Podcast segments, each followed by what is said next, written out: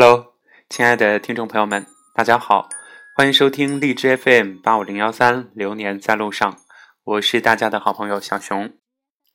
相信大家都有关注最近比较火的湖南卫视的《声临其境》，那么最终的总冠军是既有颜值、声音又好听、演戏又好的，声音充满了 男性荷尔蒙的朱亚文。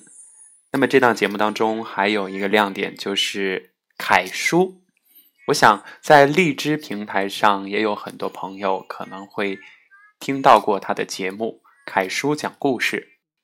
那么这里有一篇呃凯叔讲故事的原创文章，在今天的节目当中呢就分享给大家，作者叫做杜小爱。疯传的分房睡年龄坑了无数孩子。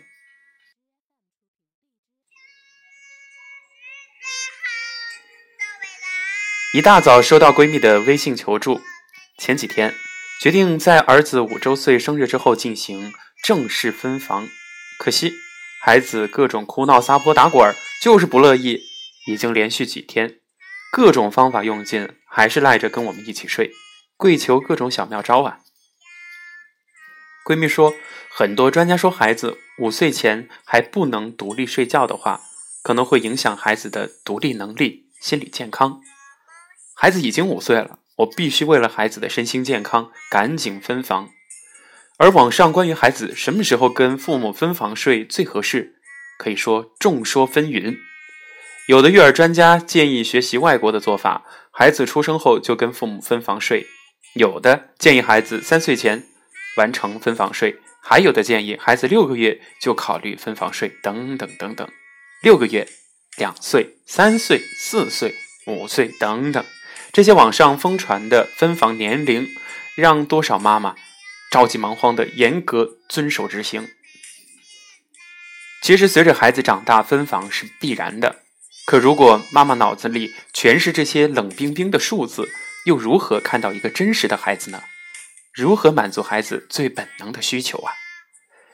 当你决定跟孩子分房睡的时候，你给足孩子需要的安全感了吗？你为孩子做好独立睡眠的准备了没？孩子可以适应长时间没有你的陪伴吗？其实，关于孩子什么时候应该跟父母分房睡，并不能一刀切。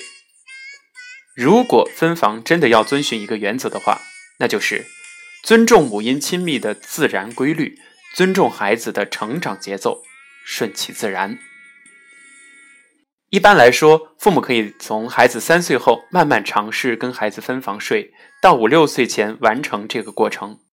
我们可以参考专家的建议，却不能一味的遵循那个冷冰冰的标准。当孩子还没有准备好跟父母分房睡的时候，不要去强迫他。很多妈妈在网上分享过孩子分房睡的经历，一位妈妈发帖说道。她是个极其热衷于外国各种育儿理念的妈妈，孩子一出生就分床睡，一岁的时候开始分房睡，即使孩子哭闹，她也依然坚持。慢慢的，孩子开始习惯了一个人睡，却也变得沉默，不爱说话。一次旅行的时候，这位妈妈原本打算跟孩子住在一起，却听孩子说：“我不要和妈妈一起睡，妈妈从来也不喜欢和我在一起。”那一刻。这位妈妈她后悔极了。还有一位妈妈也发帖说，儿子差不多三岁了，听有经验的妈妈建议，就尝试着跟孩子分房睡。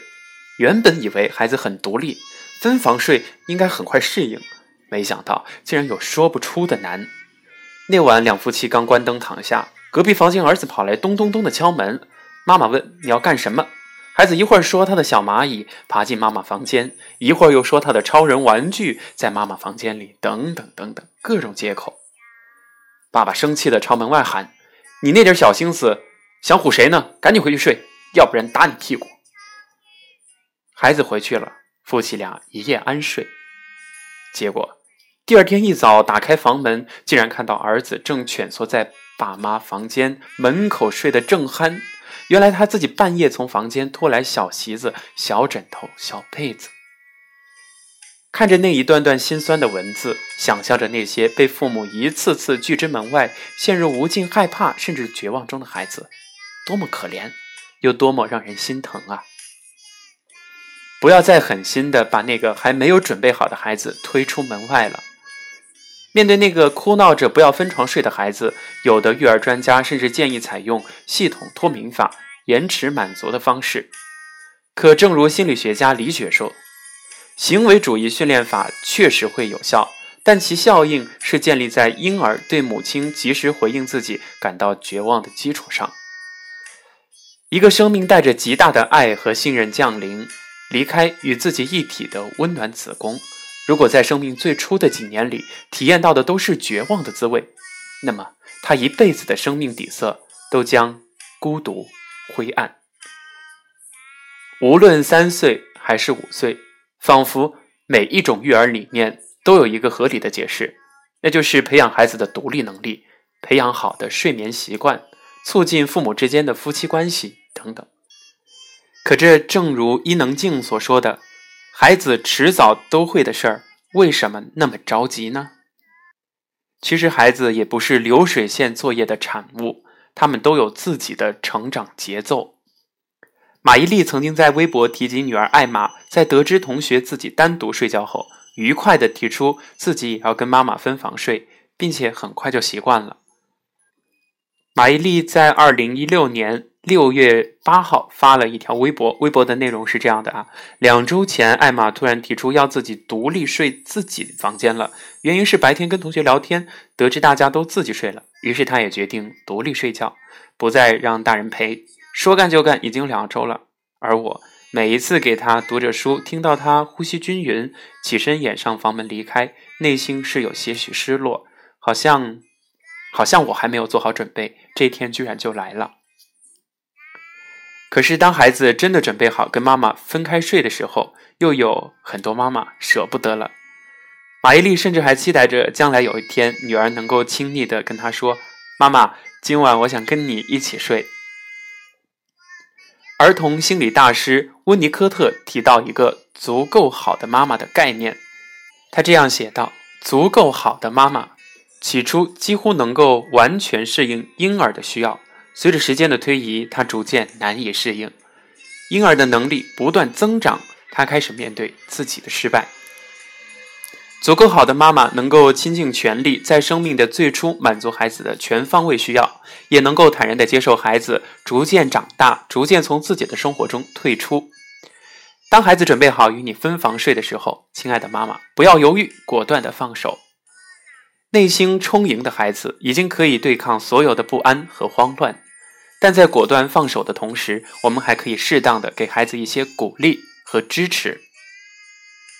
陪孩子创建一方自己的天地，动手为孩子准备儿童房，跟孩子一起设计房间，小星星、奥特曼、美人鱼、艾莎公主等等。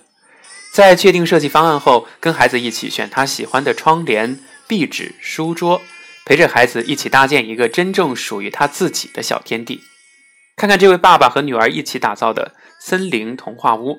孩子住在这样的房间里，是不是更舒服、更开心呢？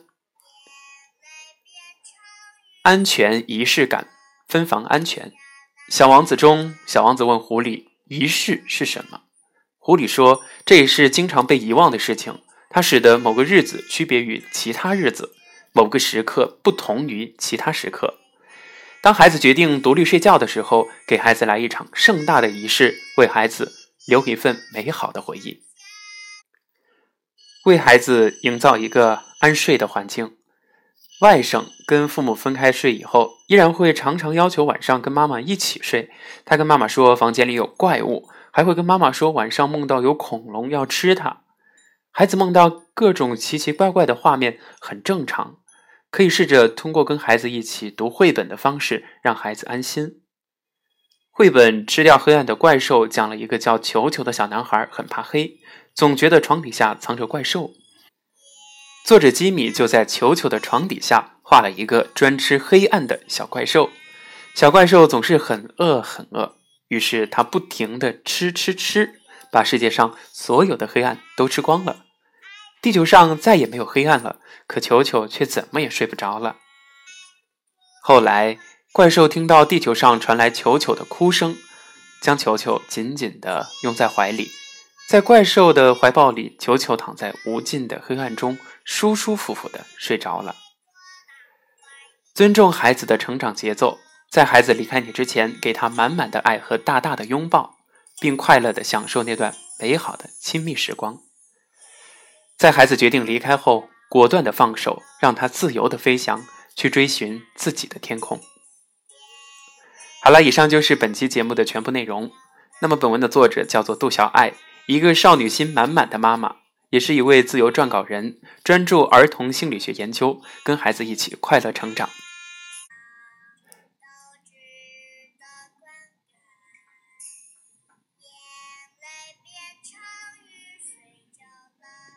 掉下来。好了，亲爱的听众朋友们，感谢大家收听本期节目，咱们下期节目再见。